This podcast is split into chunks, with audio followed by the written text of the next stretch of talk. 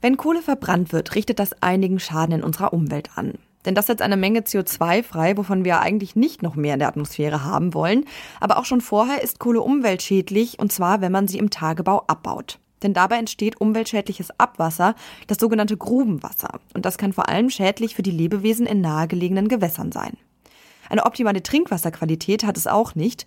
WissenschaftlerInnen haben nun eine neue Methode entwickelt, um Grubenwasser zu reinigen, und zwar mit Mooren. Wie genau das aussieht und warum es gleich doppelt sinnvoll ist, Grubenwasser mit Mooren zu reinigen, darum geht es heute im Forschungsquartett. Ich bin Amelie Berbot. Hi. Das Forschungsquartett. Wissenschaft bei Detektor FM. Lydia Rösel ist Geoökologin und arbeitet an der Humboldt-Universität in Berlin. Im März 2022 hat sie eine Publikation über ihre bisherige Forschung veröffentlicht. Und das Ergebnis? Wenn man Grubenwasser benutzt, um Moore zu wiedernässen, dann wird das Wasser dadurch auch sauber. Meine Kollegin Charlotte Nate, die hat mit Lydia Rösel gesprochen und sich von ihr erklären lassen, wie das genau funktioniert. Hi Charlotte. Hi Amelie. Lass uns äh, nochmal von vorne anfangen. Ich habe es gerade schon gesagt, Grubenwasser ist verschmutzt. Aber vielleicht kannst du uns nochmal erklären, was genau das ist und was dieses verschmutzte Wasser dann anrichten kann. Also erstmal zur Klärung. Grubenwasser ist Regenwasser, das irgendwann mal in die Schächte der Bergbauanlagen geflossen ist und mit der Zeit dann in naheliegende Gewässer gelangt. Und dieses Grubenwasser ist verschmutzt, man sagt auch kontaminiert. Einerseits mit einem hohen Anteil an Eisen und das kann man auch mit dem bloßen Auge sehen, wie Lydia Rösel erklärt. Das äh, führt dazu, dass es im Oberflächenwasser dann ausfällt und bildet so einen roten Film auf sämtlichen Oberflächen im Gewässer, auf den Pflanzen, auf dem Gewässerboden. Und das kann sich zu großen Mengen an äh, sogenannten Eisenhydroxidschlamm anreichern, was dann ausgebaggert werden muss. Dieser Eisenhydroxidschlamm, von dem Rösel spricht, wird auch Eisenocker genannt und der führt zu einigen Umweltschäden. Er verschlammt zum Beispiel den Gewässerboden und das führt dazu, dass Krebstiere und Libellen dort nicht mehr ansiedeln können.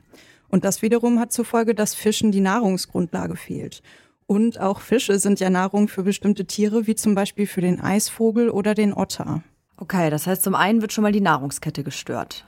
Ja, genau. Außerdem setzt sich der Eisenocker, wie Lydia Rösel schon erklärt hat, auf den Oberflächen ab, also zum Beispiel auf den Kiemen der Fische, die dann verstopfen, oder auf den Wasserpflanzen und den umliegenden Pflanzen am Ufer, die dadurch verkümmern.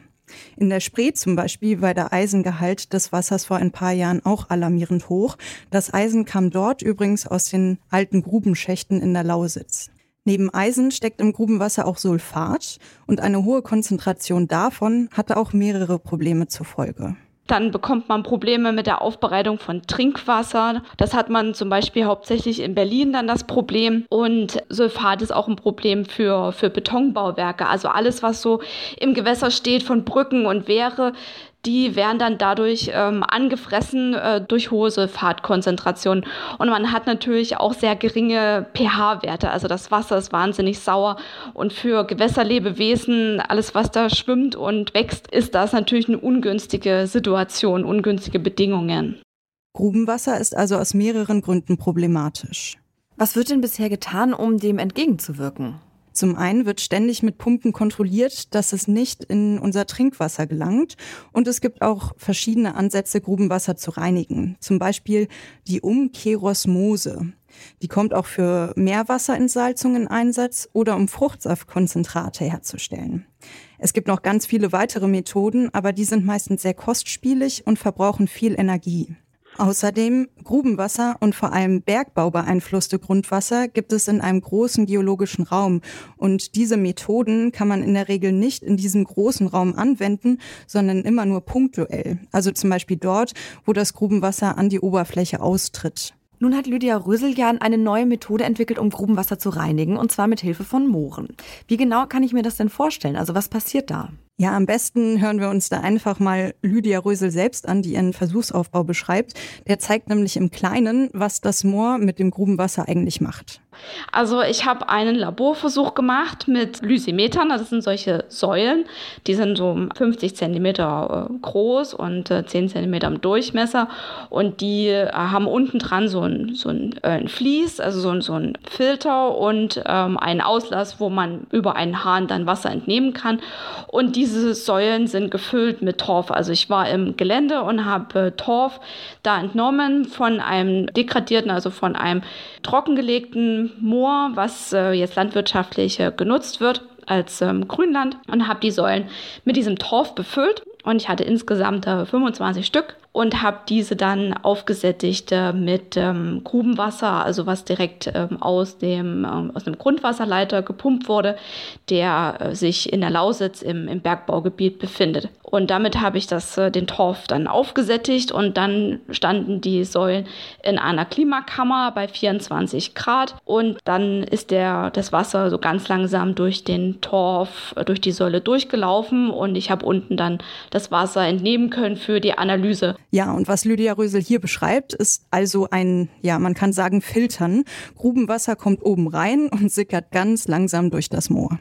Und allein dieses durchs Moor filtern macht das Grubenwasser dann wieder sauber? Naja, also erstmal von 0 auf 100 geht das nicht. Diese Säulen, die Lydia Rösel benutzt hat, die standen da schon mindestens drei Monate. Aber das Warten, das hat sich dann doch gelohnt, wenn man sich Lydia Rösels Ergebnisse anhört. Ja, also was ähm, wir bei allen Säulen beobachtet haben, ist ein Anstieg des pH-Werts bis um die 6. Also das bedeutet, dass das Wasser von, äh, von 4, also vom sauren Bereich in den fast neutralen Bereich angestiegen ist. Also der pH-Wert, es hat sich also neutralisiert durch die Prozesse, die im ähm, Torf, in den Säulen abgelaufen sind. Zum anderen haben wir einen sehr starken Rückgang vom Eisen und Sulfat beobachtet, also um die 80 Prozent.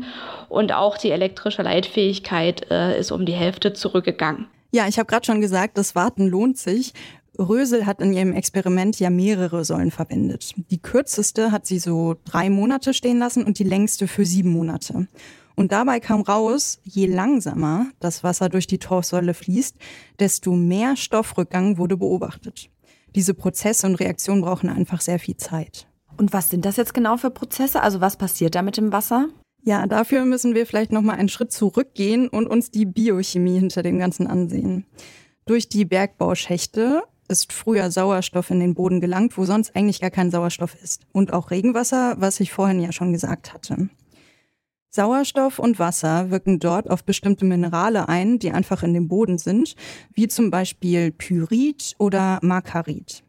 Dabei werden Sulfate, Eisen und Protonen freigegeben, die dann im Grubenwasser drinstecken. Das Grubenwasser ist dann sauer und hat keinen Sauerstoff mehr. Dieser Vorgang dauert übrigens sehr lange, aber Bergbau wurde in Deutschland ja schon vor Jahrhunderten betrieben. Mhm. So, und jetzt kommt die Moormethode ins Spiel. Wenn man dieses Wasser, dieses Grubenwasser nun in trockene Moorgebiete lässt, dann werden dort wieder Pyrite gebildet und Eisen und Sulfate verschwinden. Also kurz gesagt, die Reaktion von eben, die ich beschrieben hatte, wird also quasi rückgängig gemacht. Aha, das klingt äh, total spannend. Du hast ja vorhin jetzt auch schon erwähnt, dass es auch andere Methoden schon gibt, um Grubenwasser zu reinigen, die aber vielleicht noch nicht so effektiv genutzt werden können. Vielleicht kannst du uns aber auch jetzt noch mal erklären, warum gerade diese Moormethode so besonders ist. Ja, bleiben wir mal bei dem Beispiel Lausitz. Die hatten wir eben schon angesprochen. Mhm. Die Lausitz zum Beispiel ist ein altes Braunkohlegebiet und hier sind die Flüsse und Gewässer immer noch sehr stark vom Kohleabbau belastet. Und gerade hier macht die Moormethode Sinn, wie Lydia Rösel so erklärt hat. Der Clou am, am Moor ist, äh, dass man das vor Ort hat. Also man hat es in der Landschaft, vor allen Dingen in der Lausitz haben wir ganz viele kleine Moorrelikte in der Landschaft verteilt und das kann dazu führen, dass man das Grubenwasser nicht nur punktuell, also an einer Stelle reinigen kann, sondern groß in der Fläche. Und das ist so der Clou an diesem Verfahren. Das heißt, die anderen Methoden haben das Problem, dass man sie nur auf einem kleinen Raum anwenden kann. Aber die Moormethode würde man über das ganze Moorgebiet, also einen größeren Raum anwenden. Außerdem fürs Klima ist es sowieso gut, Moore zu widernässen. Darüber haben wir ja auch in unserem Podcast Mission Energiewende schon mal berichtet. Denn die Moore, wenn die trockengelegt sind, dann gelangt aus den Kohlenstoff äh, in die Atmosphäre. Und deshalb sind trockene Moore eigentlich nicht so gut. Werden sie wieder nässt, dann werden sie wieder aktiv und binden den Kohlenstoff, was für uns gut ist. Und wenn man direkt Grubenwasser reinigen kann, indem man Moore wieder nässt, dann schlägt man quasi zwei Fliegen mit einer Klappe. Ja, das hört sich nach ziemlich guten Ergebnissen an. Jetzt muss ich aber mal einwenden, die bringen ja nicht so viel, wenn sie nur im Labor bleiben. Ähm, jetzt wurden gerade schon die Moorgebiete in der Lausitz erwähnt. Ich frage mich gerade, wie das konkret dort funktionieren würde. Also wie sehe denn so ein Experiment unter echten Bedingungen aus? Ja, das ist eine gute Frage und ein guter Einwand. Also grundsätzlich funktioniert das Filtern eigentlich genauso wie in diesem Experiment von Lydia Rösel. Man würde einfach vorhandenes Grubenwasser so leiten, dass es direkt durch Gebiete fließt, wo mal irgendwann ein Moor war. Das klingt erstmal einfach, aber es gibt natürlich auch ein paar Haken, denn auf den meisten alten Moorgebieten in Deutschland wird mittlerweile Landwirtschaft betrieben oder sie sind einfach Grünland, aber in beiden Fällen sind die Flächen meistens in Privatbesitz von Landwirten und diese Landwirte müssen ihre Flächen natürlich erstmal freigeben für die Wiedernässung. Mhm. Außerdem braucht es wie bei allem Forschungsgelder, zum Beispiel um zu untersuchen, wie schnell das Wasser durch das Gebiet fließt und in welchem Zustand der Torf ist. Denn nicht bei jedem Torf macht die Methode Sinn. Mancher Torf lässt sich auch gar nicht mehr so gut wiedernässen. Also es ist ein Experiment mit super spannenden Ergebnissen, aber wie eine richtige Umsetzung dann aussieht, da muss man jetzt einfach nochmal abwarten. Ja, es gibt noch einige Hürden, wenn man Grubenwasser durch Moor reinigen möchte. Fest steht aber, die Methode hat Potenzial, denn die Moore werden wieder genässt und gleichzeitig wird verschmutztes Grubenwasser aus dem Bergbau gereinigt. Lydia Rösel, die hat mit ihrer Forschung gezeigt, dass das geht, auch wenn die Umsetzung wohl noch etwas dauern wird. Charlotte, danke dir für diesen Einblick. Ja, sehr gern, Amelie. Das Forschungsquartett, das läuft hier jeden Donnerstag. Ich freue mich, wenn ihr einschaltet. Ihr findet die Folge aber auch im Nachhinein online auf detektor.fm oder im Podcatcher eurer Wahl. Lasst doch da gerne ein Abo da, wenn euch der Podcast gefällt. Ich bin Amelie Berbot und sage, macht's gut und wenn ihr wollt, bis nächste Woche. Das Forschungsquartett. Wissenschaft bei Detektor FM.